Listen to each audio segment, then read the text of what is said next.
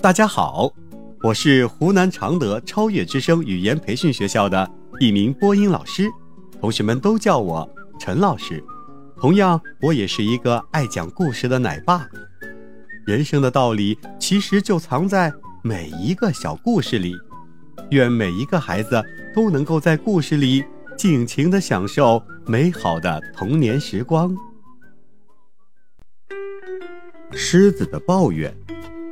狮子经常抱怨造物神普罗米修斯，尽管普罗米修斯把他创造的高大威武，给了他尖锐的牙齿作为武器，给了他有力的爪子，使他比别的动物更强大，但狮子仍然说：“可我还是那么怕那只公鸡。”普罗米修斯说：“你。”为什么毫无道理的责怪我呢？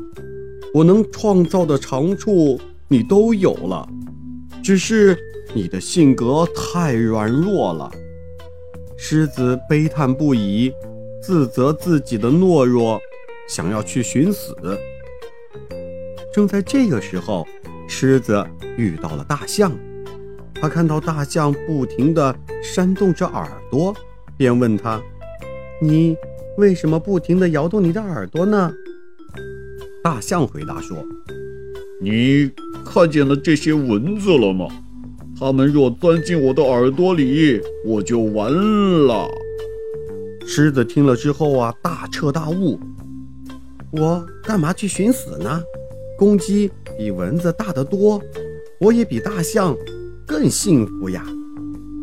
小朋友们，我们不要抱怨生活中的不公。多体会自己已经得到的东西，这样才会觉得幸福的多了。